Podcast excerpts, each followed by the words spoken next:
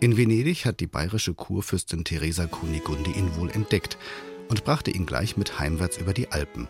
Giuseppe Antonio Brescianello wurde 1715 Violinist an der Münchner Hofkapelle. Schon nach einem Jahr wechselte er als musikalischer Direktor und Maître des Concerts de la Chambre nach Stuttgart. Ein weiteres Jahr später war er hier Oberkapellmeister. Über 40 Jahre lang blieb Brescianello unter teils heftigen Rivalitätskämpfen die prägende Figur am württembergischen Hof.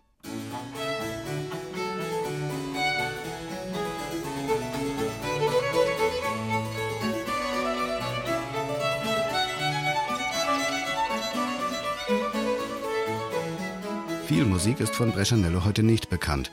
Vor allem seine Oper Tispe erregte vor einigen Jahren Aufsehen und wurde als musikdramatisches Meisterwerk gepriesen. Vermutlich wurde Brescianello um 1690 in Bologna geboren. Über seinen ersten Lebensabschnitt in Italien ist nichts bekannt.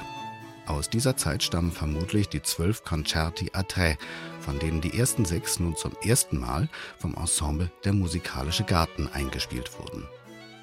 Eigentlich handelt es sich bei diesen Concerti um Triosonaten mit zwei meist gleichrangigen Geigenstimmen, begleitet von einer Continuo-Gruppe. Die wird hier von Cello und Cembalo gebildet und hat es wahrlich in sich. Die zwei Instrumente spielen so außergewöhnlich deckungsgleich, als wären sie miteinander verschmolzen. Musik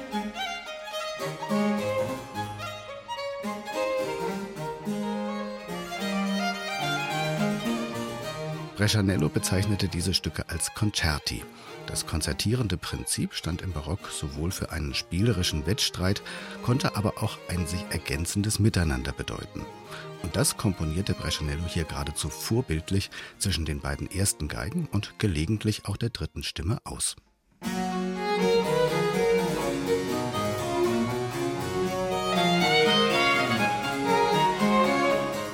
Die Concerti a tre folgen der viersätzigen Form der Sonata da Chiesa, die von Brescianello geschmackvoll und einfallsreich variiert wird. Bezaubernd schöne, langsame Sätze wechseln mit einer klangvollen Virtuosität, die das zur Schaustellen geschmackvoll nie zu vordergründig werden lässt. Dank der hohen Spielkultur von der musikalische Garten klingt das genau so, wie es klingen sollte. Völlig natürlich und unaffektiert, klangschön, lebendig und lustvoll musiziert.